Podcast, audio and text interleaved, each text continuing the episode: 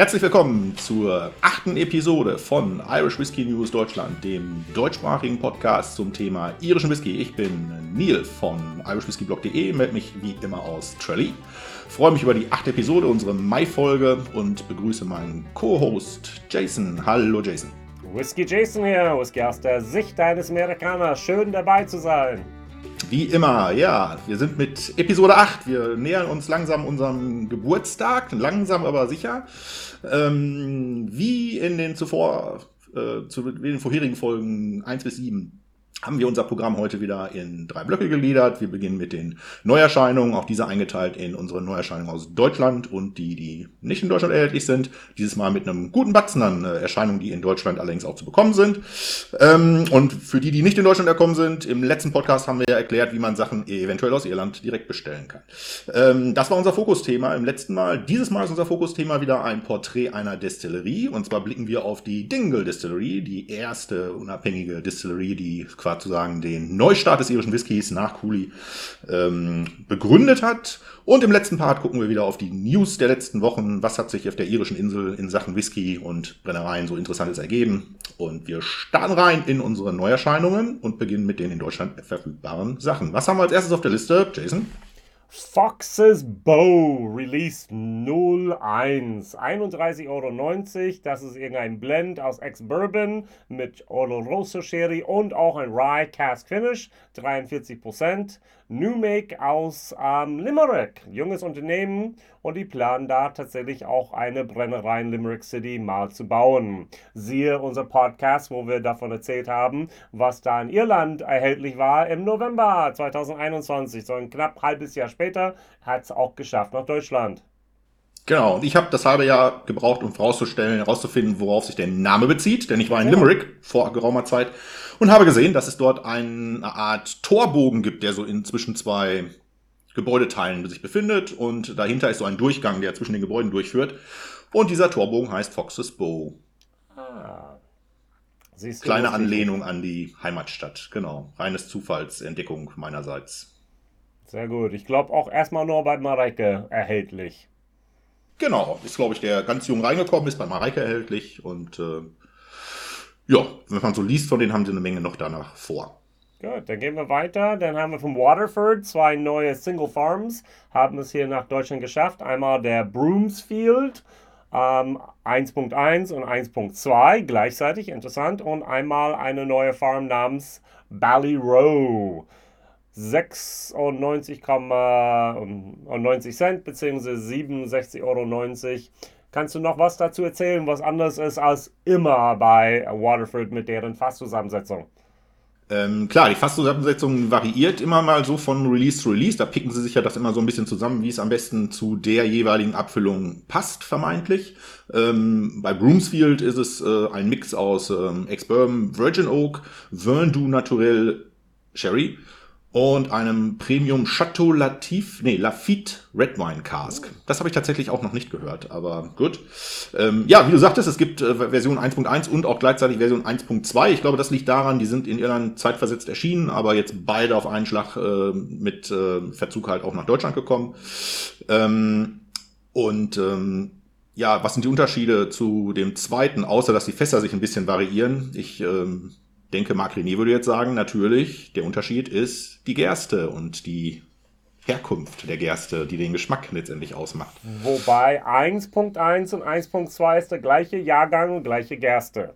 Genau. Das sind nur ein bisschen ältere Reifungen. Von daher ja, könnte man vergleichen, der vielleicht der vier Jahre alt mit der viereinhalb Jahre alt jetzt hier in diesem das Fall. Das kann gut sein, ja. Das kann, vielleicht sind auch die, ähm, die, die Anteile der, der, der Fässer ein bisschen angepasst. Ne? Also die prozentuale Ratio zwischen den vier äh, Varianten ist vielleicht ein bisschen mehr Bourbon, ein bisschen weniger Virgin Oak drin oder sowas. Also das müsste man sich, wenn man die Flasche hat, kann man sich ja den Code eingeben und das genau bis ins letzte Detail äh, nachvollziehen, was da die Unterschiede letztendlich sind. Genau. Wie immer 50% Alkoholgehalt, was wir vom Waterford so kennen. Und ähm, genau. ja, ich glaube, das sind tatsächlich hier nicht nur Deutschland Exclusives hier jeweils. Sorry. Nein, auf keinen Fall. In Irland Nein. auch bekommen. Genau, genau. Gut, ich habe dann geschaut, was es denn Neues gibt in Deutschland und eine Sache fand ich vom Teeling, äh, Sommelier Selection und dieses Mal eine Racchiato ähm, Winecast, das ist aus Norditalien, Verona. Lecker, lecker dann da. Das ist ein Dessertwein. Ähm, die nehmen einfach ihre Small Batch und legen es nochmal rein dann dort und kriegt einen Finish. 46%, wie immer bei Teeling hier. Und mit 42,90 Euro gar nicht so teuer. Also könnte was Interessantes sein. Ja, man, diese, die, die äh, Sommelier Selection ist ja eine mit, äh, ich glaube, da gab es zuletzt ja auch mit Amarone und mhm. äh, anderen Dessertweins. Ähm, da spielen sie gerne rum, genauso wie auf der anderen Seite ist es auch mit Bierentouren, ne, bei den ja. anderen Collaborations, die sie machen, also immer wieder sehr experimentierfreudig und ähm, erscheinen auch schneller, als man gucken kann, diese äh, verschiedenen äh, Abfüllungen, habe ich den Eindruck manchmal. Mhm. Ähm, ist tatsächlich sehr viel unterwegs und äh, ja, vom Preis her sicherlich nicht unattraktiv. Dafür, dass die Sachen auch teilweise, ich meine, das ist dann immer natürlich eine Geschmacksfrage so ein bisschen, je nachdem, was man so mag, aber vieles davon natürlich auch wirklich sehr lecker. Genau. Und von daher manchmal nur in Deutschland, manchmal nur in, ähm, in Holland, ja. Niederlande, manchmal nur europaweit. So von daher Sommelier Selections vom Teeling immer wieder für eine gute Überraschung denn da zu haben. Dann gehen wir weiter jetzt hier nach etwas, was auch das den Weg hier nach Deutschland geschafft. Erzähl mal ein bisschen von unserer nächsten Abfüllung, unser Peated Whisky aus Irland. Ja, ein Peated Whisky von einer äh, unabhängigen Abfüllerei, nenne ich es mal. Und zwar heißt es, es sei die, der kleinste unabhängige Abfüller der Grünen Insel. Ich lasse das mal im Raum stehen, weil ich es jetzt auch nicht, nicht prüfen kann. In Amerika ähm, ist immer wieder the biggest. Aber irgendwann in Irland sagt, wir sind der kleinste. Ja, ja das also. stimmt tatsächlich. Also man hört ganz selten. Ich meine, in Irland natürlich zu sagen, wir sind der Größte irgendwas ist natürlich angesichts von so Leuten wie Bushmills und äh, Middleton auch schwierig. Also da ist Middleton dann, ist schwer zu toppen, das stimmt. Wenn du ein, wenn du ein äh, äh Alleinstellungsmerkmal schaffen möchtest, möchtest, auf einfache Weise und we ohne wie viel Geld schaffen möchtest, dann ist wahrscheinlich zu sagen, ich bin der Kleinste in irgendetwas äh, die schnellste Variante dahin zu kommen. Ja, ähm, ja nichtsdestotrotz, der Anbieter nennt sich Unfair Green, ist ein ähm, irisches Wort und steht, wenn ich es richtig übersetzt habe, für sowas wie der Clown. Oh. Ähm, genau, der, die haben bereits ein paar Abfüllungen über die letzten Jahre, ich glaube, letzten zwei Jahre, wenn mich nicht alles täuscht, auf den Markt gebracht, immer in so Small Batches, so 200 bis 300 Flaschen. Ähm, jetzt ist eine auf den Markt gekommen, die tatsächlich in Irland, ich glaube, schon im letzten Frühjahr, also 2021 früher veröffentlicht worden ist. Ist ein Peated Whisky, nennt sich Moin Tuck. Ähm, das ist ebenfalls ein irisches Wort und bedeutet äh, Peatland, glaube ich, oder Peated, okay. so in diese Richtung. Ne? Mhm. Also ja. Ähm, das Ganze kostet 63,90 Euro, ähm, hat 46 Prozent, dreifach destillierter Peated Single Malt ähm, aus Ex-Bourbon Cask. Und ähm, ja, interessant ist vielleicht, die, der Abfüller sitzt in Dundalk. Hm. Dort Klingt sitzt natürlich auch eine. nach Great Northern Distillat. Genau, eine andere oder? große Brennerei, die dafür bekannt ist, äh, Whisky an unabhängigen Abfüller vorrangig zu verkaufen. Da ist natürlich jetzt vielleicht der naheliegende Schritt zu spekulieren, wo dieser Peter Single Malt, der ja auch eine Sache ist, die Great Northern sehr häufig äh, macht und anbietet, ähm, da ist jetzt der Schritt sehr nahe zu vermuten, dass das äh, zusammenhängt und dort herkommt, ja. Okay, also der Besitzer von dieser Marke habe ich in Düsseldorf kennengelernt auf der Rhein-Ruhr Whisky Messe denn da. Hat auch ein bisschen dann äh, Werbung für seine eigenen Produkte gemacht. Der ähm, auch Veranstalter von der Rhein-Ruhr Messe ist der Besitzer von der Importeur, Rolf Kasper aus Essen-Düsseldorf jetzt hier. Von daher alles passt wunderbar zusammen. Schauen wir mal, wer bereit ist, die knapp 64 Euro für ein No-Age-Statement zu getorfte Single Malt da aus Irland auszugeben. Ich finde der Preis ein kleines bisschen ambitioniert. Ja, wenn wir das jetzt auch vor allem gerade mal in die Relation zu dem davor besprochenen äh, Teeling setzen, ähm, ist das sicherlich äh, ja, 50 Prozent drauf. Ne? genau. Ja. Gut, dann gehen wir weiter zu unser Hauptthema heute. Also ich habe tatsächlich auch eine Flasche hier, für die, die bei YouTube schauen, sorry, uh, und für die, die es nicht schauen, whoops. Also Dingle, also ich habe tatsächlich aus Irland damals, die sind nach Deutschland gekommen, die neue um, Small Batch Single Pot Still released. Es gab den in Cast Strength. Eine von der 1000 Flaschen habe ich ergattert. Yay. Und es gab den ganz normale, dann dort in uh, mit 46,5 Prozent. Wow, also das war unsere letzte Abfüllung für Small Batch, oder? Ja, genau. Es gab ja zwei Small Batch Serien, mit denen ähm, Dingle 2012 sozusagen gestartet ist, in der Produktion gestartet ist und die es ab 15 dann gab. Ähm, einmal Single Malt und einmal Single Pot Still. Ähm, der Single Malt ist letzten Herbst als Small Batch Serie sozusagen ausgelaufen und parallel kam ja dann das äh, Single Malt äh, Core Release äh, auf den Markt, was man jetzt dann bekommen kann und ähnliches wird jetzt mit dem Single Potstill passieren. Das letzte Batch Single Potstill, das fünfte, ist jetzt rausgekommen. und äh, mittlerweile auch in Deutschland erhältlich. Und ähm, ja, irgendwann in der näheren Zukunft, äh, ich lasse es mal so schwammig stehen, wird es dann halt ein Core-Release in Sachen äh, Potstill auch geben, genau wie es das beim Single Malt gab.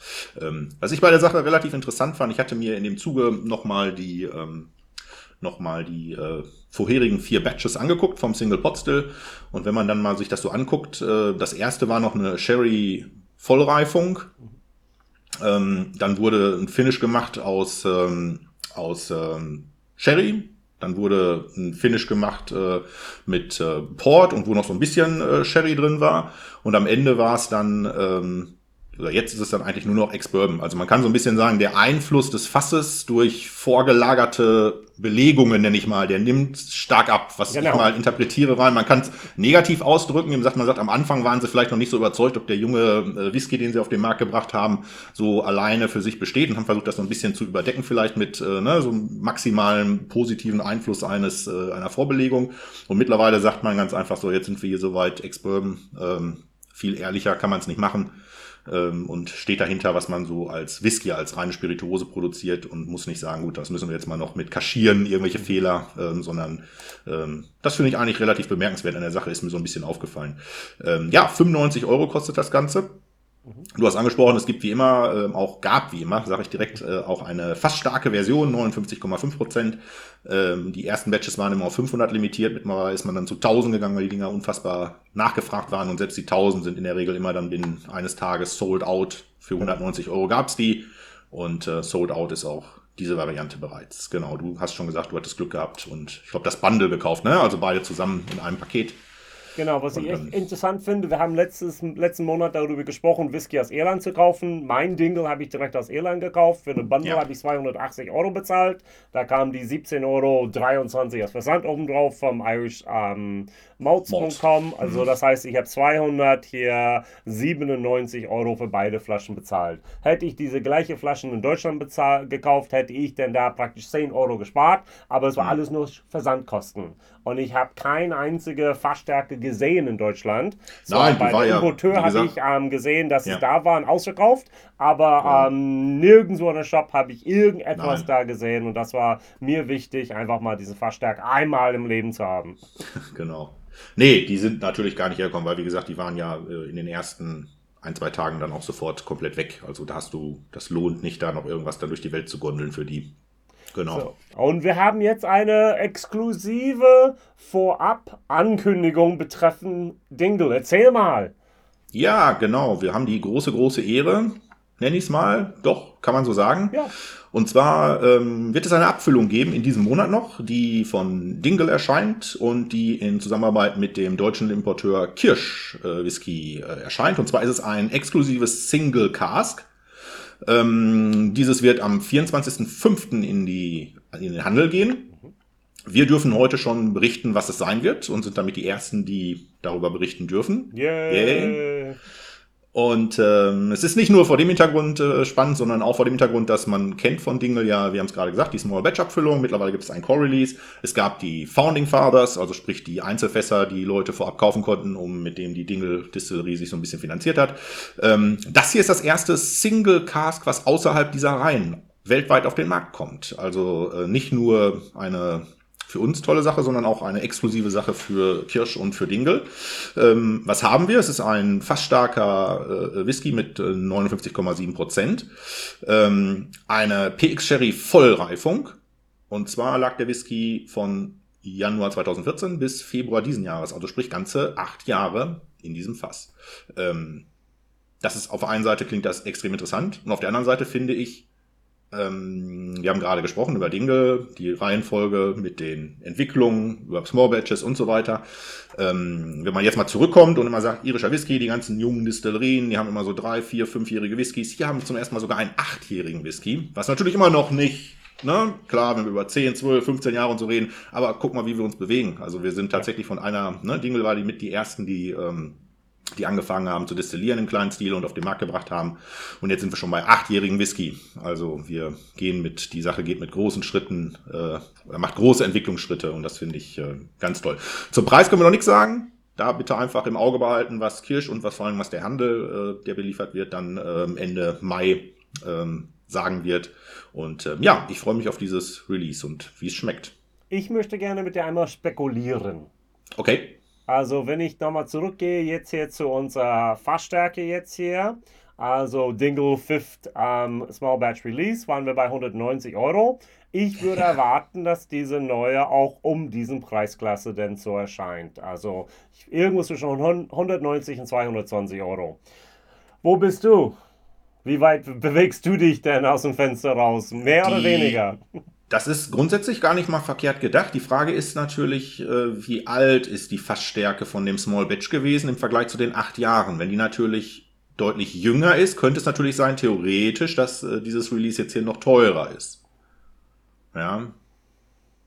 Aber ja, dass man sich in dem Rahmen bewegt, halte ich tatsächlich nicht für unrealistisch. Ist schon ja. so. Die Rahmendaten sprechen dafür. Und ich wäre nicht überrascht, wenn ein Drittel von der Flaschen für Deutschland only in Irland den Weg zurückfinden.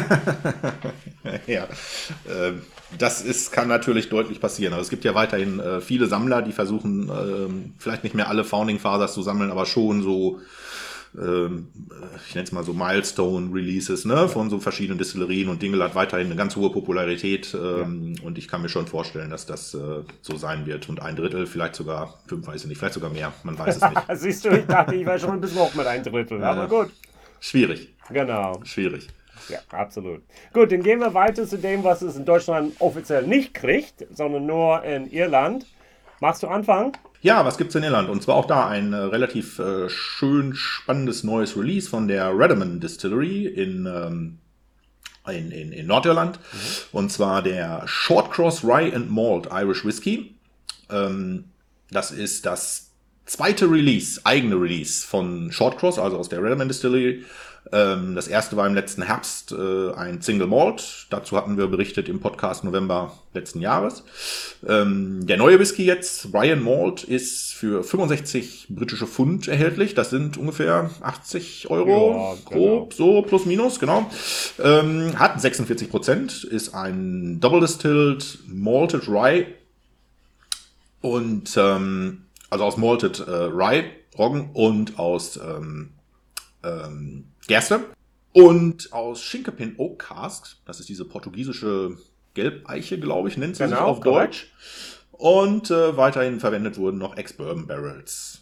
Sehr gut. Ich bin die ganze Zeit am Überlegen, darf sich das überhaupt Irish Whiskey nennen? Also ähm, von wegen Mashbill hier. Es klingt fast nach ein non-conforming ähm, Mashbill denn da, aber steht nicht da Single Malt, steht nicht da Single Pot Still, steht einfach nur Irish Whiskey. Also doch. Ja, wenn das eingehalten ist, genau. Also es ist tatsächlich eine interessante Frage. Ich weiß jetzt nicht die Zusammenstellung, die genaue, mhm. also was die Mashbill in den, wie die, wie die Anteile sich zusammengesetzt haben.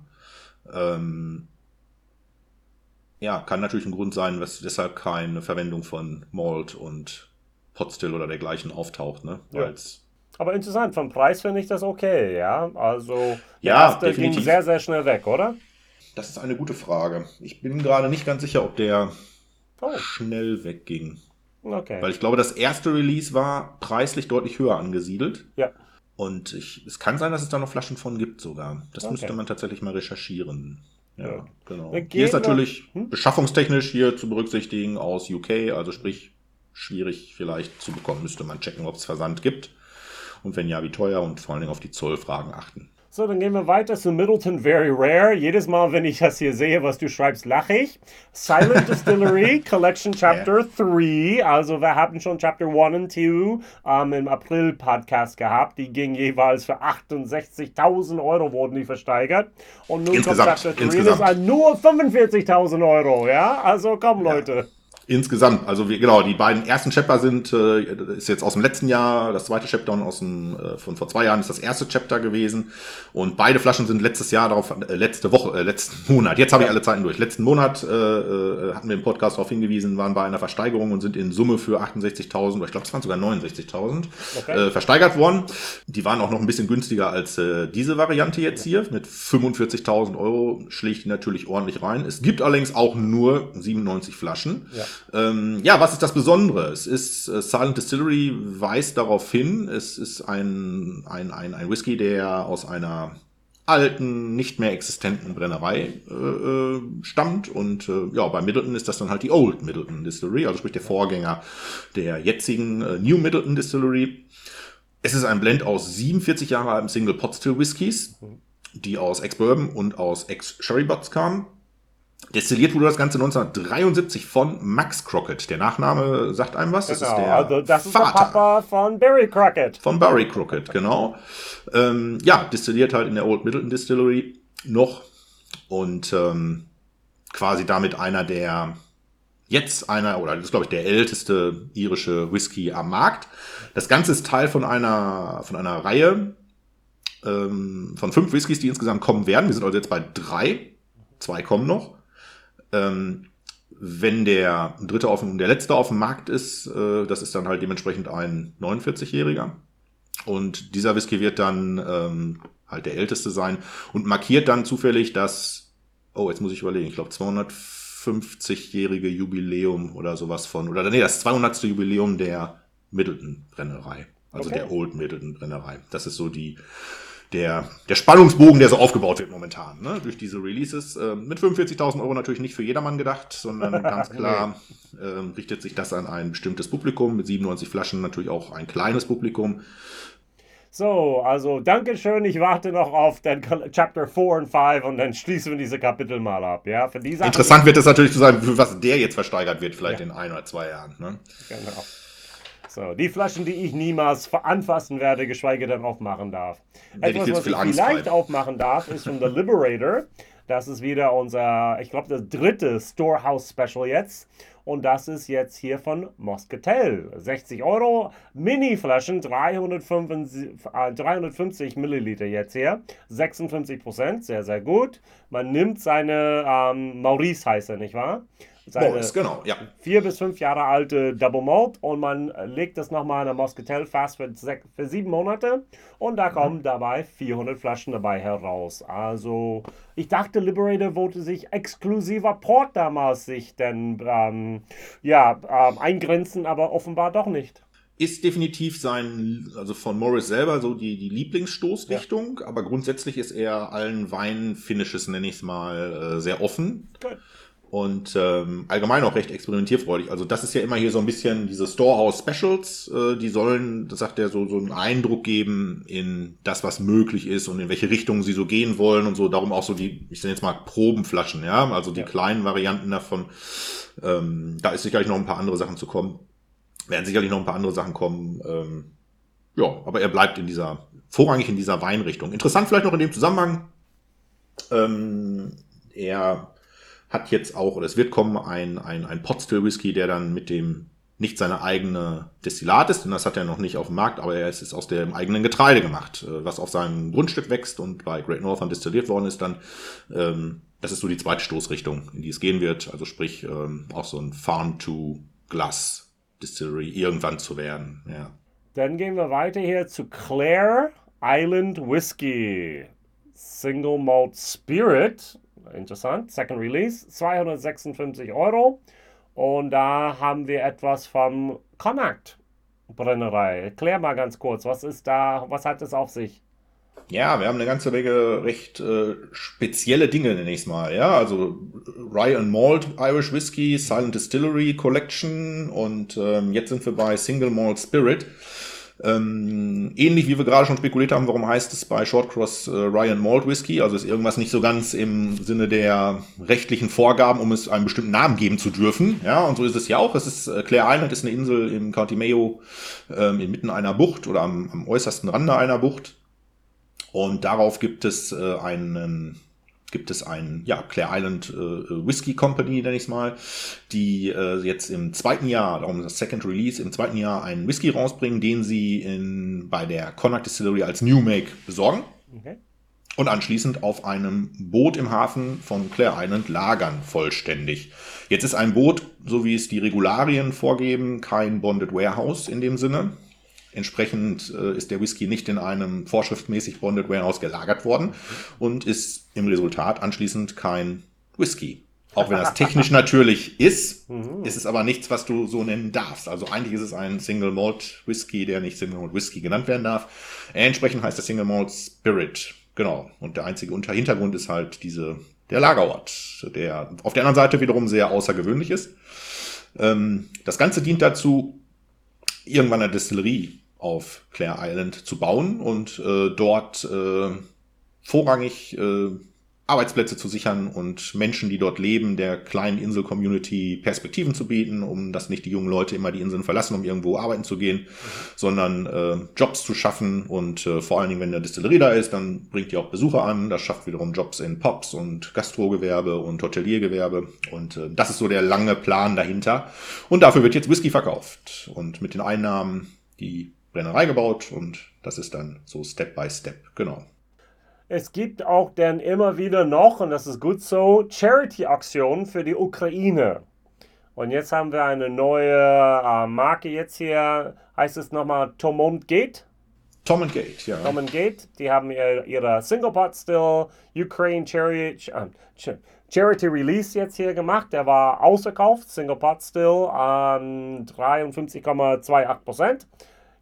Toasted French Oak Fässern mit Imperial Stout Cask, denn dort ähm, Finish. Allerdings, äh, der Stout war vorher in ein Cognac-Fass, wenn ich das hier richtig ja, verstehe. Genau. 100, 160 Flaschen und das wurde versteigert hier bei irishwhiskeyauctions.com. Eine gute Ort, um auch Whiskys zu kaufen, wenn man mehrere Flaschen hat. Immer achten, dass die erste Flasche sehr, sehr teuer ist zu versenden. Und da gehen die Flaschen Nummer 1 weg für 1150 Euro, Nummer 2 für 540 und die restlichen danach für irgendwo zwischen 160 und 280 Euro, je nachdem, welche Zahl dahinter sich verbarg. Weißt du, wie viel Geld zusammenkam von diesen 160 Flaschen dann? Ich wollte erst den ähm, Anthony fragen ja. von Irish Whiskey Auctions, habe das dann ehrlich gesagt ein bisschen verbaselt. Und ähm, dann habe ich gedacht, frag doch einfach Nick. Also Nick ist der Inhaber von Tom Gate. Ähm, nur der antwortet dann manchmal auch langsamer als, äh, nicht, kein Vorwurf gegen ihn, er ist natürlich ein vielbeschäftigter Mensch. Ähm, und dann war es einfach zu spät, um das auszu. Und ich selber war dann ehrlich gesagt zu faul, die 160 Flaschen aufzuaddieren alle. Ja. Ähm, aber wie du schon sagst, es ist grundsätzlich natürlich eine gute Sache, dass diese Auktionen weiterlaufen. Und es ist in der Auktion, es war angelegt als eine Auktion erst ursprünglich nur rein zum Versteigerung dieses Releases. Und dann haben sich noch ein paar andere äh, bereit erklärt und Sachen reingeworfen, die dann auch versteigert worden sind. Also so von W.G. O'Connell ist ein komplettes Set an, an, an Cask, äh, äh, ähm, wie nennt man es denn, Cask Releases. Also er hat verschiedene Fässer und du kannst dann einzelne Flaschen von jedem einzelnen Fass kaufen, wenn die fertig gereift sind. Und äh, er hat dann neun Fässer und von jedem Fass kannst, konntest du, also neun Flaschen Whisky sozusagen, konntest du insgesamt als Set ersteigern. Das ist auch nochmal für ein paar tausend Euro irgendwie weggegangen. Ähm, da ist also schon ordentlich was äh, nochmal noch mal zusammengekommen und ja, ähm, ja genau. Also 40.000 bis 50.000 Euro würde ich da schon irgendwie erwarten, dann da ungefähr, was da zusammenkam was gar nicht so schlecht ist. Durch meine zwei Aktionen haben wir auch 20.000 Euro zusammengekriegt. Ja, also ähm, ja, super. Also immer wieder daran denken, dass es dann gute Gründe gibt zu spenden, ja. Was ich auch sehr positiv finde, muss ich vielleicht nochmal, wir hatten auch vor zwei Monaten, glaube ich, über das Teeling äh, äh, Release gesprochen, äh, was auch für die Ukraine war, wo sie 100% der Einnahmen, also des, der kompletten Einnahmen, inklusive allem drum und dran gespendet haben. Ähm, Irish Whiskey Auctions hat zum Beispiel ganz klar gesagt, diese Releases, die werden auch nicht angenommen für künftige Versteigerungen. Also es ist nicht, wenn jetzt jemand das hat, ja, dass der hingehen kann und sagen kann, super, dann mache ich jetzt die dicke Kohle mit, indem ich das da reinstelle. Ne? Ich habe das damals für 100 bei Teeling gekauft und klar gibt die Nachfrage das her, dass du das jetzt für 300 verkaufen könntest, aber diese Releases werden nicht angenommen. Ähm, einfach damit niemand äh, Kohle machen kann mit dem Zweck. Das ist, Super, ähm, das finde ich gut. Also wünsche ich mir, andere würden genau diese Beispiel folgen da. Mhm. Ja, wir haben drehen weiter. Wir haben ähm, ein weiteres Release, ein weiteres Single Cask. Und zwar ist das von der ähm, Ecklenville. Ähm, Distillerie, sag ich mal, ist natürlich noch keine Distillerie in dem Sinne, als dass sie schon eigene Releases vollständig auf dem Markt haben. Vor allem nicht dieses, was wir jetzt hier haben, 21-Jährige. Die hätten schon längst was haben können. Ich war vor drei ja. Jahren da und die haben schon produziert. Ich frage mich immer wann bleibt deren eigene ja, Juice, ja? Der eigene oder andere wartet halt damit. Das ist ja auch nicht grundsätzlich verkehrt. Ne? Genau. Ähm, nichtsdestotrotz, sie haben seit einigen Jahren die Marke Dunwills am Markt, die eine Wiederbelebung einer äh, alten historischen Marke aus Nordirland ist. Ähm, und bringen damit immer sowohl ähm, sowohl ähm, mehr oder weniger eine, eine Standard-Range raus, als auch immer mal wieder spannende Single-Casts und Einzel, äh, Einzelfässer. So wie dieses hier, es nennt sich Grosnever, ähm, ist 21 Jahre alt und ähm, kostet 275 britische Pfund. Mhm. irgendwas 300 plus Euro entsprechend. Hat 53,8 Prozent, ist wie gesagt 21 Jahre alt, ein Single Malt, finished in Oloroso und PX Sherry Fässern. Okay. Limitiert auf 324 Flaschen, Flaschen und war ex oder ist exklusiv erhältlich für oder bei The Friend at Hand. Das ist eine Bar und Shop in Belfast. Dort kann man die Flaschen noch bekommen, also ist nicht ausverkauft. Ähm, der Name Grosnever bezieht sich auf einen ich glaube, auf eine Straße in Belfast. Ja. Okay. Müsste ich nochmal nachschauen, aber ich glaube, so war es. Ähm, ja, die Whiskys von Ecklenville sind auf der einen Seite, äh, äh, werden die sehr positiv wahrgenommen. Und auf der anderen Seite ist die Marke auch Dunwils gerade auch echt gefragt. Also wir ja. haben eine große Fan-Community mittlerweile über die Jahre aufgebaut, sind auch sehr rege aktiv in Social, äh, Social Media, Media, und so weiter. Und Messe und so weiter, ja. Genau. Ähm, also wie du schon sagst, ist, ich will sie nicht drängen, aber ich bin mehr als gespannt darauf, wie dann letztendlich das eigene Produkt dann irgendwann sein wird, weil sie bauen einfach eine unglaubliche Erwartungshaltung auf. Ja. Das äh, muss man sagen, ja. Gut, dann gehen wir zu etwas, was in Deutschland erhältlich ist. Zumindest drei von dieser Flaschen. Der vierte ist erst jetzt in Deutschland, also in, in Irland. Das heißt, wahrscheinlich in den nächsten Monaten wird es auch in Deutschland sein. Von Loch Gill. Diese Namen kennt man eigentlich nicht. Erscheint kaum auf der Verpackung, aber dafür steht dann da a through um, Single Cask auf der Flasche jetzt hier. Die ersten drei, da hat äh, Billy Walker seine Finger mit im Spiel gehabt. Ich weiß nicht, ist es bei diesem vierten auch immer noch so? Das weiß ich ehrlich gesagt nicht. Ähm, das weiß ich nicht. Ja. Spannend ist daran, dass es immer recht alte Abfüllungen sind. Mhm. Ja, also wir haben, die sind immer so zwischen so 13, 14, 15, 16, 17 Jahre, glaube ich, gerne ja. mal. Hier haben wir jetzt 14 Jahre. Ähm, ein Single Malt, das ist, glaube ich, immer Single Malt. Korrekt. Ähm, Ex-Bourbon und dann ein dreijähriges Finish in, ähm, in ähm, Ex-Oloroso Sherry Cask. Ja. Ähm, wo man mir gerade auffällt, dass das Ganze das zu 17 Jahre macht und nicht 14 Jahre. Also das ist, äh, ja. der Einstieg war ein bisschen falsch. Ähm, 54,7 Prozent und ähm, limitiert auf 310 Flaschen. Und wie du schon sagtest, mittlerweile das vierte Release. Kostet 165 Euro in Irland momentan. Sehr gut, sehr gut. Wobei ich bin nicht sicher, ob die ähm, alles, was in Deutschland war, Single Cask. Ich glaube, alles, was nach Deutschland damals kam vor gut drei Jahren, war dann dort Small Batch und diese Single Cask Release Releases haben es nie nach Deutschland geschafft. Also, sorry. Ich glaube, es gibt zwei verschiedene Serien genau. tatsächlich. Genau. Und du meinst, ich glaube, es war die erste, die du meinst und die wahrscheinlich auch als Small Batches hergekommen ist. Und jetzt, glaube ich, die dritte, die, vier, äh, die zweite Serie, wo es jetzt die vierte Abfüllung ist, ist das ist die Single Cast Serie. Genau. Ja, ich glaube, so ist es richtig, genau. Ja, absolut richtig. Sehr gut, dann gehen wir zu Kilhone, also damals der kleinste Distillerie da in Irland, aber nicht mehr. Eine interessante, elf Jahre alte ähm, Pinot Noir Firken, Heavily Char. Wir sind bei 95 Euro für eine 500 Milliliter Flasche denn da. Und jetzt ist die Frage, woraus wurde es gemacht? Also, wir haben 51,2% Alkoholvolumen. Alkoholgehalt. Aber dann haben wir 67% Grain vom Cooley, wir haben 3% Malt vom Cooley, wir haben 30% Malt von ähm, Bushmills, der in ein Oloroso Fass war. Und das wurde alles zusammengeblendet und dann in diesen 70 Liter große Firken aus einer Ex-Pinot Noir Fass dann dort tatsächlich abgefüllt. Ich hoffe, er hat es verstanden. 152 Flaschen gab es davon, exklusiv für Carry Out in wie heißt das nochmal? Killarney? Killarney, Killarney. Killarney. Genau. Also, genau, äh, ja. Carry Out ist wie, wie, wie Tesco ist wie hier Edeka, oder? Nee, nee, also Carry Out hatten wir letztes Mal ja auch erwähnt als eine mögliche Bezugsquelle. Und oh, ist, ist Metro, ähm, Tesco ist, das, ist. Bitte? Das ist wie ein Metro, es ist ein Großhändler. Nee, Carry Out ist äh, quasi ein Getränkeladen. Ah, so ja, also ein spezialisierter, ein spezialisierter Getränkeladen. Also wo du wirklich von Bier über äh, mhm. alle möglichen Spirituosen und Wein, natürlich auch bis zu Non- Alkoholdrinks, alles bekommt und äh, sind äh, äh, irlandweit verteilt mit einem Schwerpunkt hier. Und der Carryout in Killarney, äh, da gibt es äh, der Inhaber dort, der ist extremst rege, was den Whisky betrifft, weil er sich da selber für der interessiert und ähm, ist auch nicht seine erste Single-Cask-Abfüllung, die er rausgebracht hat. Und ähm, für Cologne ist es so, und daran sieht man auch wieder ein bisschen die Bedeutung von dem Killarney Carryout-Laden. Ähm, es ist das erste Mal, dass sie einen fast für jemanden so exklusiv rausgegeben haben. Also es folgen jetzt in den nächsten Wochen noch zwei weitere, eins in Irland, äh, beziehungsweise in Nordirland und eins in äh, Südafrika, wenn ich mir jetzt nicht falsch liege. Das oh. ist jeweils äh, das gleiche, also auch dieses Firken. ähm, also kleine Einheiten. Ähm, ja, und äh, Carry Out Killarney ist der Erste, der das machen durfte. Und ähm, die Info von John heißt, der Mann war Freitag Flaschen gekommen, Samstag Flaschen ausverkauft. Ähm, er sagt, er hatte noch nicht einmal die Gelegenheit, das bei Facebook oder dergleichen anzukündigen, weil Brandon von Kilone hatte halt gepostet, was die nächsten drei Wochen kommt. Jeder wusste, Samstag steht es in dem Laden. Und dann war Samstag auch schon weg. Also das ist natürlich praktisch, wenn du noch nicht mal Werbung machen musst, äh, ja. sondern die Leute einfach so kommen und dir alles aus den Händen nehmen. Jetzt sind 152 Flaschen natürlich auch nicht viel, aber nichtsdestotrotz äh, 500 Milliliter, 95 Euro, also knapp 100 Euro. Das ist natürlich auch nicht preiswert in dem Sinne, aber deutet halt an, was Cologne einfach für eine, für eine Marke ist im Sinne von Beliebtheit und äh, ja, genau. Und auch, man muss sagen, die Sachen, die ich bislang von ihm getrunken habe, sind auch einfach sehr gut. Etwas, was vielleicht nach Deutschland irgendwann kommen kann, ist Lambay. Lambay Reserve Cass Serie Batch 1, 75 Euro. Das ist 43% Ein Single Malt aus Ex-Bourbon und gefinished in First and Second Fill Signature Cambus Cognac Fässern.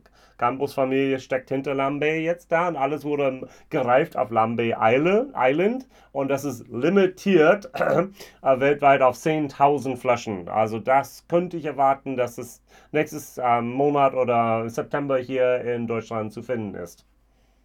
Genau, die Marke ist in Deutschland ja grundsätzlich präsent und äh, bei der großzügigen Limitierung, die wir haben, ist wohl davon auszugehen, dass das dann auch äh, den Weg in die anderen Märkte äh, schnell finden wird. Ähm, so denn auch nach Deutschland und äh, darauf warten wir dann. Dann hören wir jetzt hier von unserer Sponsorin Mareike Spitzer von www.irish-whiskies.de. Hallo zusammen, Mareike hier von Irish Whiskies. Diesen Monat habe ich eine Whisky-Empfehlung für euch. Fox's Bow Release Number One, mein absoluter Sommerwhisky im Moment. UVP liegt bei 31,90. Ist ein bisschen süßlicher der Whisky, lässt sich super pur oder in einem Longdrink genießen und passt wunderbar zu dem herrlichen Wetter. Ja, zum Fokusthema. Wir schauen heute auf die Dingle Distillery, eine der oder die erste Brennerei, die in Irland wieder aufgemacht hat, äh, nachdem es jahrzehntelang quasi nur einen eintönigen Brei, nenne ich es mal, aus äh, den drei großen Brennereien, äh, Middleton, Bushmills und Cooley gab äh, und ähm, die sozusagen das Revival der kleinen Brennereien wieder eingeleitet haben. Ähm, auf die Geschichte möchten wir zurückgucken und ein bisschen ein kleines Porträt geben. Was macht die Brennerei heute? Was gab es für Whiskys? Was gibt es für Whiskys? Und auch einen kleinen Blick darauf werfen, wie entwickelt es sich in die nähere Zukunft. Ähm, die Dingle Distillery liegt im Westen von Irland, ist, äh, glaube ich, sogar die westlichste Brennerei überhaupt in, in Irland. Ähm, gegründet und gebaut wurde sie 2012 von drei Partnern, Oliver Hughes, Peter Mosley und Liam Lahart. Ich glaube, Oliver und Liam waren Cousins, wenn mich nicht alles täuscht. Oh. Ähm, die drei sind nicht zusammengekommen zur Gründung einer Distillerie, sondern sie kannten sich schon äh, lange und länger und haben zusammen äh, 1996 die Porterhouse Brewery in Dublin, beziehungsweise damals nicht in Dublin, sondern erst in Bray, County Wicklow gegründet und gebaut. Das war die erste unabhängige Brauerei in Irland. Oh, das wusste ich auch nicht. Zu der Zeit gab es ähm, eigentlich nur Guinness, nenne ich es mal, also die Guinness-Brauerei, wie man sie kennt, und äh, Heineken sehr prominent. Ähm, also ein Massenmarktprodukt, kann man, ein Massenproduktmarkt kann man sagen. Und in diesem Umfeld haben sie äh, dort damals ähm, eine kleine Brauerei gemacht, die recht schnell dann erfolgreich wurde. Ihr Erfolgskonzept war, dass sie Pubs gebaut haben, ähm, in denen sie dann ihre Produkte verkauft haben. Diese Pubs sind entstanden in Dublin, da gab es oder gibt es zwischenzeitlich zwei, äh, sind dann bis nach London gegangen, Covent Garden ist ein, ein, ein Pub und sie sind in New York City, also alle Regeln, äh, Regionen, wo irischsprachige Menschen auch angesessen sind, äh, angesprochen und äh, dadurch hat man einen gewissen Durchlauf gehabt natürlich und der hat so ein bisschen das Rück Rückgrat der Brauerei gebildet. Ähm, Oliver Hughes ist dann äh, 2016 relativ unerwartet an einem Herzinfarkt verstorben und ist aus dem Team ausgeschieden, bedauerlicherweise. Nichtsdestotrotz war die Brennerei zu dem Zeitpunkt bereits gebaut und auch der erste Whisky bereits draußen. Ähm, gebaut wurde sie ist in einem alten Sägewerk, ein leerstehendes Gebäude, in dem ein Sägewerk gewesen ist, nennen wir es besser so, ähm, am ähm, Ortsrand von Dingle Town. Ähm, Dingle, die Stadt auf der gleichnamigen Halbinsel hier in Kerry. Also äh, Stadt ist so eine Sache, also 3000 Leute wohnen da, oder? Also wenn du über Dingle die Halbinsel fährst und äh, die die Dörfer unterwegs ankommen, kommt dir alles vor wie eine Stadt, was so ja. groß ist wie äh, Dingle. Von daher, äh, ich verstehe den Einwurf, ja, aber ich kann es, ich kann es nachvollziehen. Ähm, genau, es ist äh, ähm, von mir aus sind es 40 Minuten bis da, also ist sozusagen meine Hausbrennerei, wenn man so will, räumlich gesehen zumindest. Ähm, interessant ist, ähm, die Baukosten dafür betrugen eine Million Euro.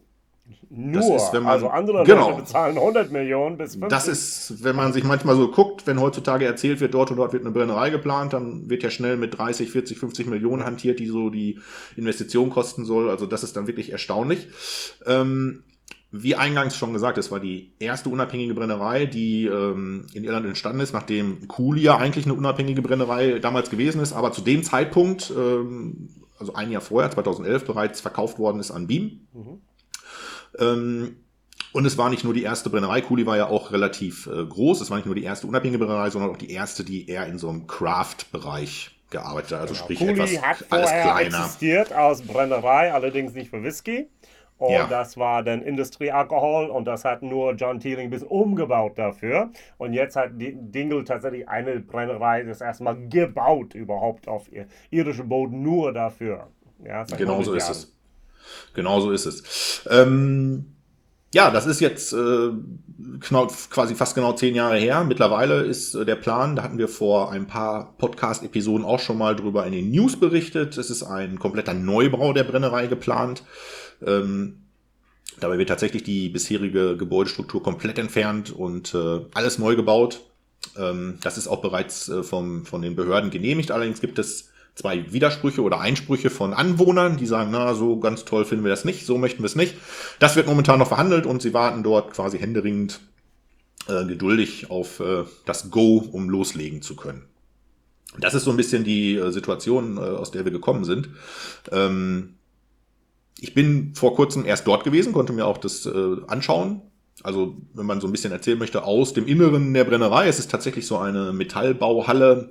Mhm. Ähm, und wenn man sich überlegt, mit den eine Million Anfangsinvestitionen, das siehst du bis heute. Also, es ist alles so, ich nenne es mal, effektiv wie möglich gestaltet.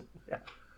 Ähm, Im Sinne von, ähm, nicht so auf Hochglanz und äh, so von Anfang an alles hoch, äh, super und professionell gemacht, sondern sehr pragmatisch, sehr schlicht teilweise gelöst, aber nichtsdestotrotz äh, halt äh, letztendlich von der Geschichte her erfolgreich. Sie haben drei Potstills von Fortholz. Ähm, konzipiert hat das Ganze John McDougall, der relativ bekannt ist äh, aus Schottland als Berater und ja. äh, wie nennt man das? Was ist die offizielle Bezeichnung, was er, was er tut? Ist das Berater? Kann man das ja, so nennen? Ja, Whisky Consultant, wie auch immer, ja, warum nicht? Ja, Consultant, genau. Also der hat um die, die, die, das sozusagen die Stills layoutet und auch weitere Tipps und Tricks gegeben, wie es machen sollte. Ähm, ich weiß aus einem Gespräch mit äh, Peter Mosley, ähm, dass nicht alle Ratschläge angenommen worden sind, um am Ende auf diese eine Million zu kommen. Ähm, also ein Berater ist äh, gut, aber man muss auch so ein bisschen seinen eigenen Kopf nachher bewahren. Ähm, neben diesen drei Potstills gibt es äh, zwei weitere Stills, auf denen die Gin- und Wodka-Produktion läuft, äh, wobei einer davon gerade erst jüngst angeschafft worden ist und äh, ganz neu überhaupt erst in Betrieb ist. Ähm, es gibt ein interessantes Feature, das dir auch schon aufgefallen ja. ist. Was ist das, Jason? Ein Mash-Tun aus Holz. Also, ich habe nochmal das gesehen im Video und da stand Graham Cole davor, diese Master Distiller, und zeigt mit ganz großen Herzen und mit Begeisterung, ah, traditionell ein Mashton aus Holz. Und ich muss echt überlegen, ich habe das noch nie gesehen. Ich bin in über 60 verschiedene Brennereien auf die ganze Welt bisher und überall Kupfer, Gusseisen, äh, Stahl, aber Holz habe ich noch nie gesehen. Wie weit ist er zurückgegangen? 400 Jahre, um das zu wissen, dass es Mashtons aus Holz gab? Ich glaube, wir bewegen uns da in einem der Dinge, äh, die darin begründet sind, dass alles halt versucht worden ist, relativ günstig auf die Beine zu stellen. Ja. Ähm, und ähm, ich habe gelesen, dass äh, damals, bevor in, aus der Zeit vor Graham Cole, ich weiß leider nicht mehr, wie der, äh, wie der Head Distiller zu der Zeit hieß, das habe ich äh, ist mir entrutscht, ähm, gesagt hat, ja, der durch die Verwendung des, des Holzes kriegst du noch mal sofort sofort von Anfang an quasi ein ganz anderes Aroma noch mit rein. Ja, ja gut, das ist eben bei Watchdogs tatsächlich diesen Streit in Irland und Schottland. Aber ich habe Ja. noch nie die Leute streiten gehört, denn ähm, da, da sollte eigentlich nur ein bisschen der Zucker rausgewaschen werden und ein bisschen durch die Wärme bis 90, 95 Grad, denn da die Stärke ein bisschen runtergebrochen werden in Zucker. So, hey, warum nicht? Aber alles war so winzig da. Also ich war gerade auf Eile und das war so groß alles manchmal. Es hat mich erinnert ein bisschen an diese Verhältnisse bei Kilhoman.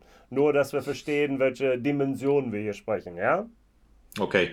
Ja, also allgemein, wir bleiben dabei, dass es eine relativ äh, schlichte Installation gewesen ist. Ähm, So sind auch alle Prozesse nicht groß automatisiert. Also alles wird manuell gemacht, äh, alles wird manuell beladen und muss auch manuell gereinigt werden. Ähm, Also wenn äh, die Durchläufe äh, in den, in den Tons gelaufen sind, da muss einer reinklettern mit der Schippe und das alles rausscheppen, so ungefähr. Ne? Also das ist ähm, alles ähm, Überall wird so gemacht. rausgepumpt, aber nein, da wird tatsächlich noch mit, mit der Hand in Schaufel gemacht. Ja. Ja, warum ist das so? Also die, ich, wir hatten eingangs gesagt, die drei, die drei äh, Gründer haben sozusagen die Erfahrung gemacht, wenn du eine Indie-Brauerei gründest in einem Marktumfeld, was beherrscht ist von, von, von Großen, dann kannst du grundsätzlich erfolgreich sein. Jetzt ist natürlich eine Brauerei bauen und gründen deutlich günstiger als eine Distillerie bauen und gründen.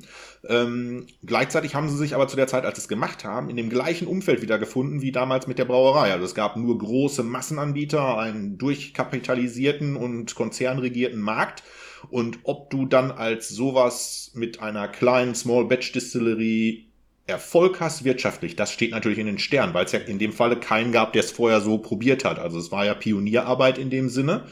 Ähm, da ist dann logisch, dass du versuchst, das Risiko, gerade dein finanzielles, natürlich so gering wie möglich zu halten.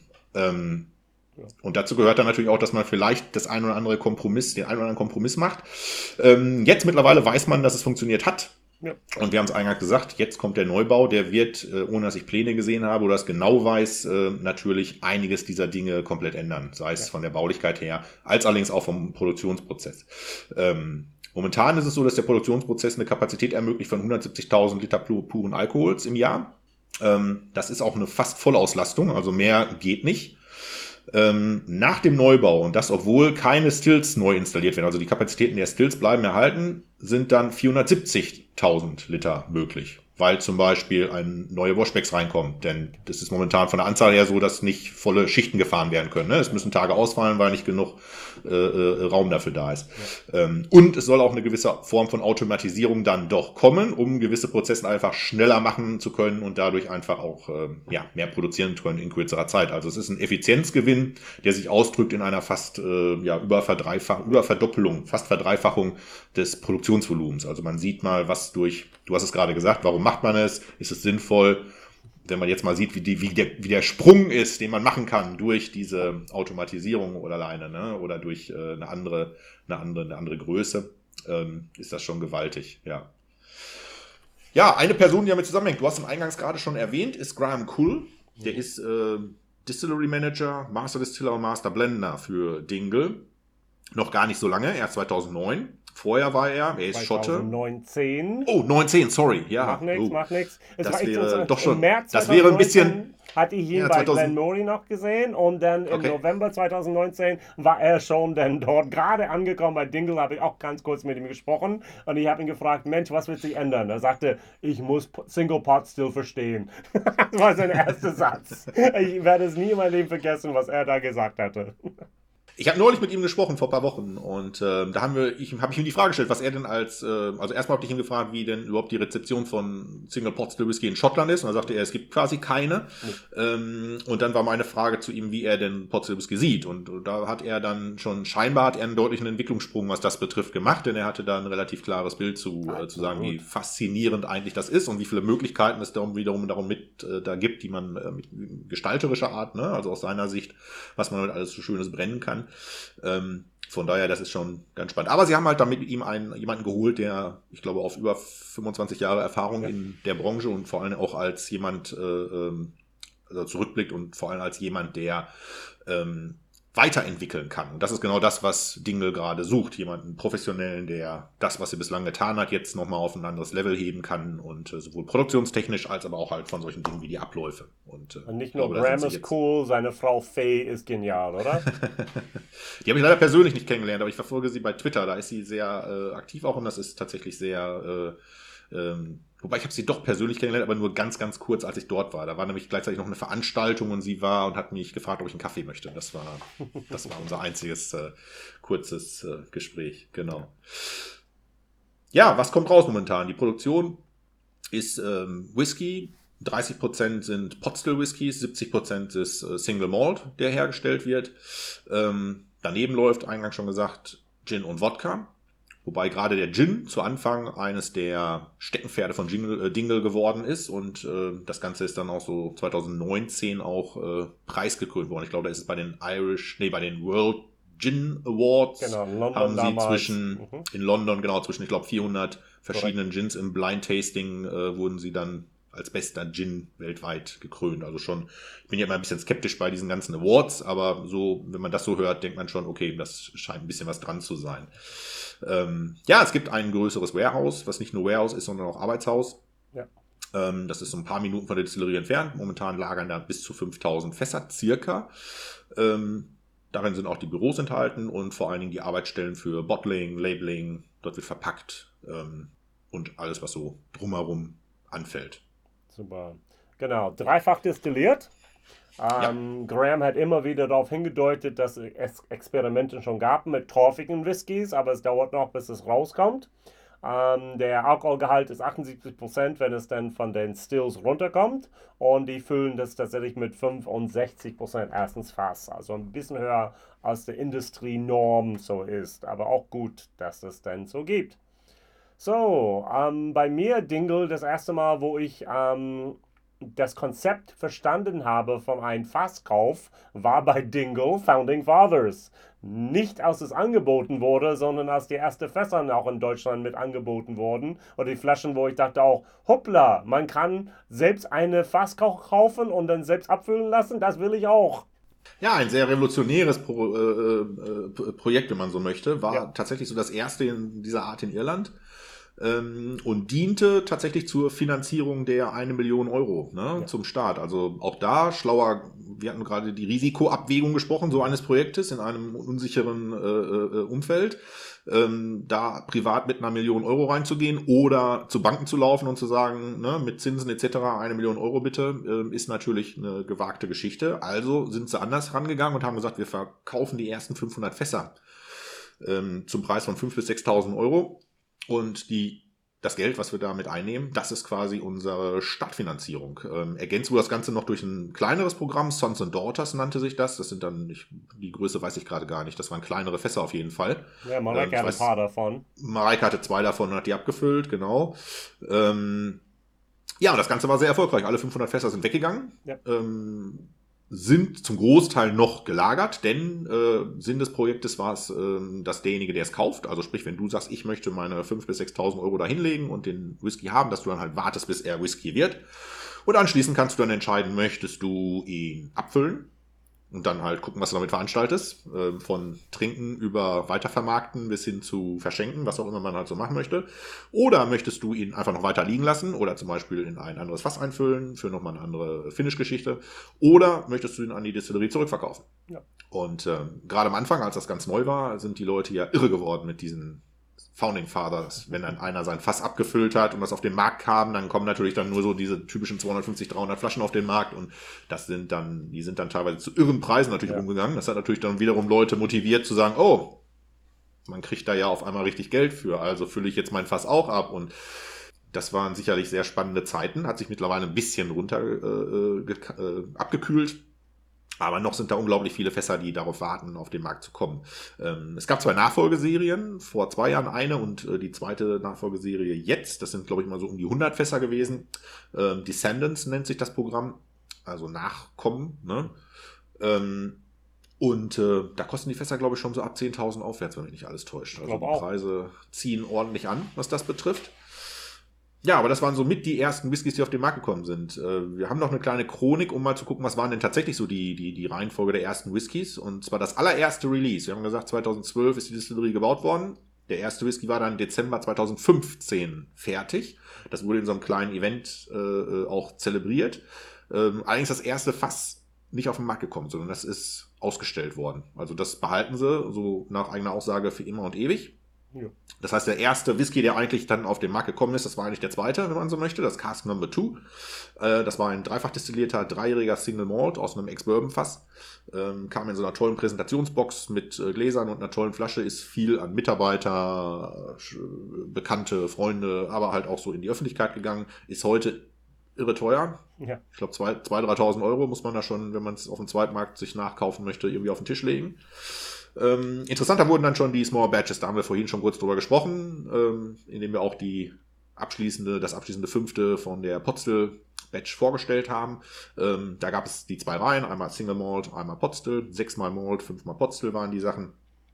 Und zu jedem kam halt auch immer nochmal limitierte, fast starke Abfüllungen raus in die ebenfalls, äh, ich weiß, die ersten habe ich neulich noch wieder gesehen, das erste Single Malt, Small Batch in Fassstärke für 1100 Euro bei irgendeiner Auktion und so. Also da hat der die Nachfrage äh, oder der Wert des Ganzen echt nicht abgenommen. Ne? Nee. Ähm, ja, wo geht das Ganze hin? Es ist das Single Malt Core Release ist bereits jetzt äh, knapp ein halbes Jahr auf dem Markt, etwas länger sogar schon. Ähm, da wird es weiter hingehen. Äh, Entwicklung einer Core Release Range, nenne ich es mal. Das ist so der Plan auf Sicht der nächsten Dekade. Also die zweite Dekade von Dingle wird darauf abzielen, möglichst äh, eine eine, eine Core-Range aufzubauen, verschiedene Altersabfüllungen, verschiedene Finishes und das nicht nur mit Single Malt, sondern halt dann auch irgendwie mit Single Pot Still Whisky und zwischendurch immer mal wieder so kleinere Sachen wie jetzt zum Beispiel das Single Cask von Kirsch, was wir vorhin angekündigt haben, als aber auch sowas, wie du es vorhin gesagt hast, Peated Whisky mal zwischendurch vielleicht eine kleinere Sache. Also es bleibt spannend, was passiert.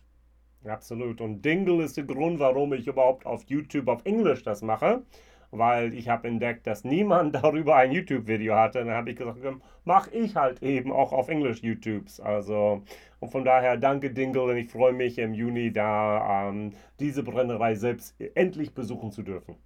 Sehr schön. Ja, wir gehen zum dritten Block unseres Podcasts über. Und das sind die News aus Irland. Und zwar greifen wir ein Thema auf, was wir im letzten Podcast, glaube ich, bereits Korrekt. schon angeschnitten haben. Es ging um West Cork Distillers. Ähm, kein so schönes Thema gewesen. Wir uns zurück. Sie haben etwas in den naheliegenden Fluss eingebracht, unerlaubterweise mehr oder weniger, durch einen Überlauf, wie Sie selber sagen. Genau. Ungewollt ähm, auch. ungewollt, ja, mag auch sein. Ähm, was passiert ist, ist, ist, ist nahe des, äh, also flussab, dann sind 2000 tote Fische gefunden worden und Untersuchungen haben dann halt relativ deutlich gesagt, das liegt irgendwie an euch. Sie sind dann, ähm, sie sind dann verdonnert worden, sozusagen vom Gericht, erstmal äh, eine Spende zu machen an die 26 örtlichen ähm, örtlichen äh, Tidy Towns Initiativen in Cork. Also das sind so Initiativen, die dafür sorgen, dass kleine Orte und Städte in Irland äh, ordentlich und sauber sind und äh, verschiedene Aktionen machen. Die kriegen jeder, sollten jeder 1000 Euro bekommen. Ähm, jetzt neu ist, ähm, dass das Gericht erstmal gesagt hat, ähm, wir vertagen die ganze weitere Geschichte um zwei Jahre. Also ob jetzt da eine richtige Strafe rauskommt, das wird sich dann erst nochmal zeigen. Ähm, Fakt ist, die Brennerei soll sich, das wurde ganz klar gesagt, in diesen zwei Jahren bloß nichts zu Schulden kommen lassen, sonst können wir das Ganze komplett sofort vergessen. Also Problem nicht gelöst, aber vertagt und es bleibt spannend auszusehen, wie das dann in zwei Jahren entschieden wird.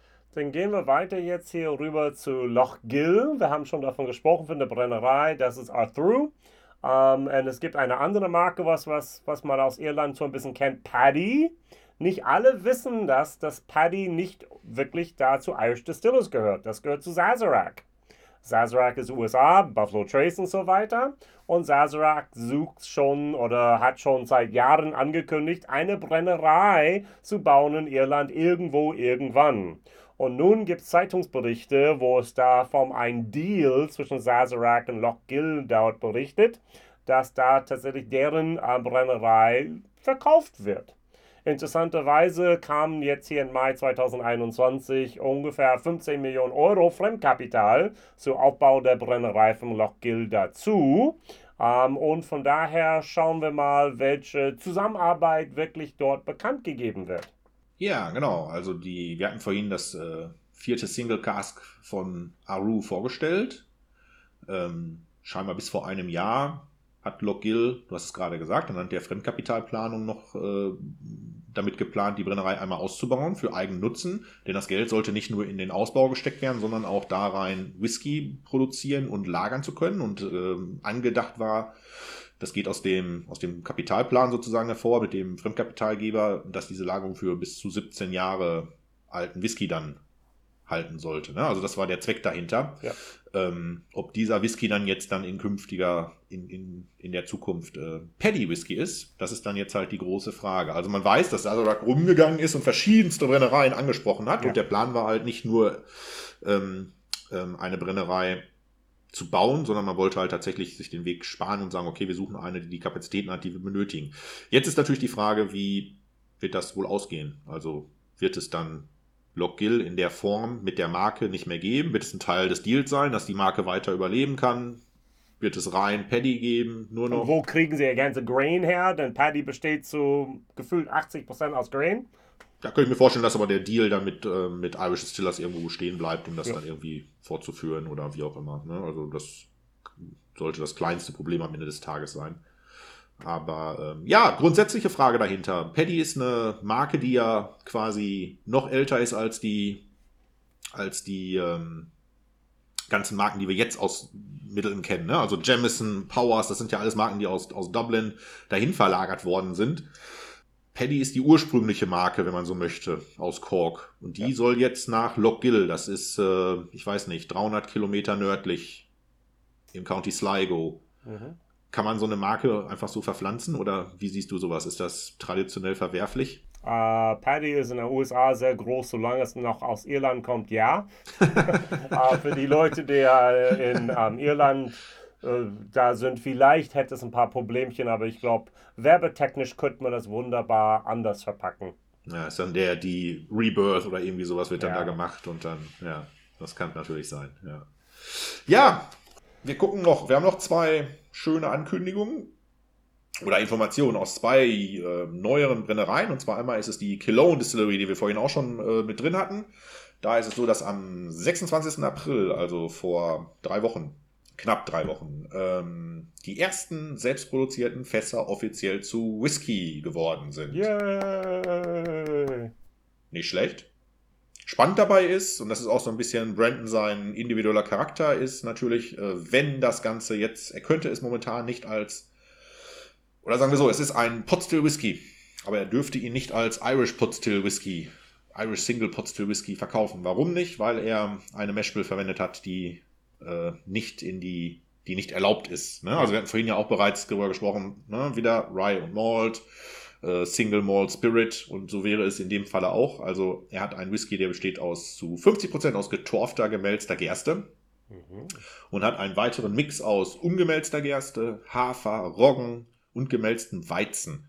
Ähm, das alles natürlich in Verhältnissen, die nicht erlaubt sind für Potstill Whiskys. Da haben wir ja 30% Minimum äh, gemälzte Gerste, 30% Minimum ungemälzte Gerste und maximal 5% eines anderen Getreides. Das ist hier natürlich äh, sehr wahrscheinlich komplett gerissen. Ja. Ähm, der Whisky liegt im PX Sherry Cask und ähm, er wird wahrscheinlich im Laufe des Sommers ein, nichtsdestotrotz, ein erstes Release aus diesem Whisky herausgeben. Ähm, wir hatten vorhin gesagt, seine Marke unfassbar populär. Wir haben es angedeutet mit dem ne, Killarney Carry Out, abends rein, morgens ausverkauft. Ähm, deshalb wird dieser Whisky verlost. Also er weiß schon, was auf ihn zukommt und äh, sucht den einfachsten Weg, das äh, da, ich glaube, Befindlichkeiten zu umgehen. Genau. Ähm, ja, und eine zweite Brennerei hat auch den eigenen Whisky-Geburtstag sozusagen gefeiert. Ähm, auch da ist es ein Potstill Whisky, in dem Fall tatsächlich auch ein Irish Single Potstill Whisky, erlaubterweise so genannt. Ähm, und zwar ist es die Clonakilty Distillery. Und da war es am 1. Mai, dass dort der Whisky äh, ein Jahr alt geworden, äh, drei Jahre alt geworden ist. Ähm, lagern tut dieser in einem Warehouse am Galley Head. Das ist so ein bisschen außerhalb von Clonakilty, ähm, unmittelbar am Atlantik. Ähm, und ja, es lässt sich einiges vielversprechendes erwarten, denn der New Make daraus, der hat ähm, in, bei den World Whisky Awards 2020 bereits den Preis als bester Irish New Make gewonnen. Wenn das ein Omen sein soll, dann wird es so sein. Aber du hast vorhin gesagt, wann veröffentlicht Ecklenville zum Beispiel endlich Whisky? Und ich sagte, ja, der eine oder andere wartet vielleicht ein bisschen länger.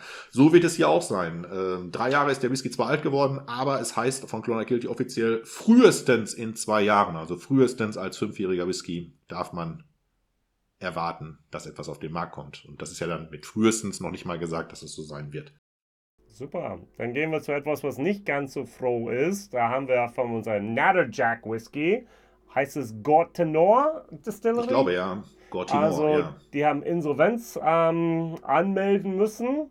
Ein Darlehen aus dem Jahr 2018 konnte nicht mehr dann fristgerecht bedient werden. Und der Darlehensgeber hat, ähm, ging zum Gericht dann dort und hat gesagt, Mensch, ähm, ja, leider zwang erst dazu diese Insolvenzverfahren. Da ist die Frage, wie es dann so weitergeht. Die haben keine eigene Brennerei. Die haben da tatsächlich, ja, das Problem mit dem Absatzmarkt, gerade durch Covid und so weiter, war sehr, sehr, sehr, sehr schwierig.